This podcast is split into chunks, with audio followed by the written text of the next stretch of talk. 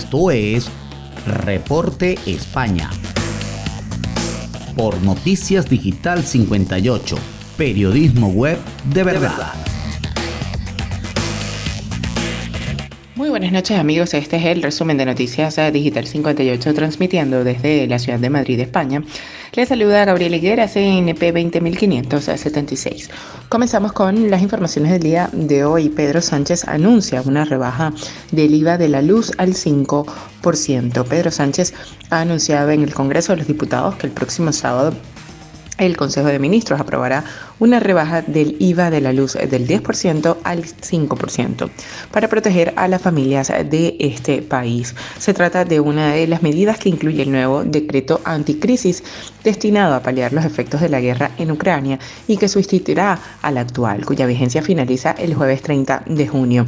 Hace un año rebajamos el IVA de la luz del 21% al 10% y quiero anunciarles hoy que el Consejo de Ministros del próximo sábado eh, se va a rebajar el IVA de la luz del 10 al 5 y con eso vamos a proteger a las familias de nuestro país. Esto lo ha dicho el presidente en respuesta a Gabriel Rufián, quien le ha pedido medidas ante el crecimiento de la inflación. En esta línea, el presidente ha pedido a los grupos parlamentarios que en vez de quejarse y criticar, apoyen este real decreto en beneficio de las familias, de las empresas y de la industria de este país.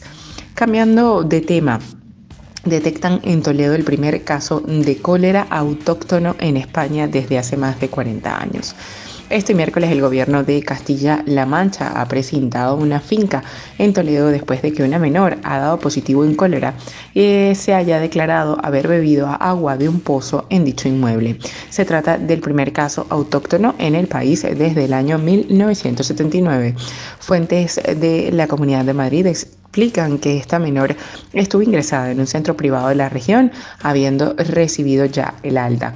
Por su parte, la Consejería de Sanidad de Castilla-La Mancha confirma que mandaron inspectores a la finca de Toledo tomando muestras del agua de pozo, confirmándose ese positivo en cólera tanto por su parte como por el Instituto de Salud Carlos III. Todo hace indicar que esta menor se trata del único caso afectado acerca del origen de dicha bacteria, el motivo por el que se encontraba en el pozo desde Sanidad de Castilla-La Mancha lo están investigando. Y ya para finalizar, vuelve Google News a operar en España tras ocho años de ausencia. Google News vuelve este miércoles 22 de junio a España, de forma que las publicaciones españolas estarán de nuevo incluidas en el buscador, tras casi ocho años de ausencia como consecuencia de la antigua ley de propiedad intelectual que contemplaba un derecho de compensación económica irrenunciable para los editores de noticias por parte de los agredores de noticias que indexaran sus contenidos. Así lo ha denunciado este miércoles en un comunicado la directora general de Google para España y Portugal, Fuencisla Clemares, quien ha destacado que el regreso del servicio coincide con el 20 aniversario mundial de Google News y gracias a una ley de derechos de autor actualizada permite a los medios de comunicación españoles grandes y pequeños tomar sus propias decisiones sobre cómo se puede descubrir y monetizar su contenido. Bien, esto es todo por el día de hoy. Recuerden que somos Noticias Digital 58, siempre llevándoles la mejor información para todos ustedes. Recuerda que el COVID no es un juego. Utiliza la mascarilla, lávate las manos con frecuencia y mantén una distancia segura. Desde Madrid, España, se despide Gabriel Higuera. Feliz noche.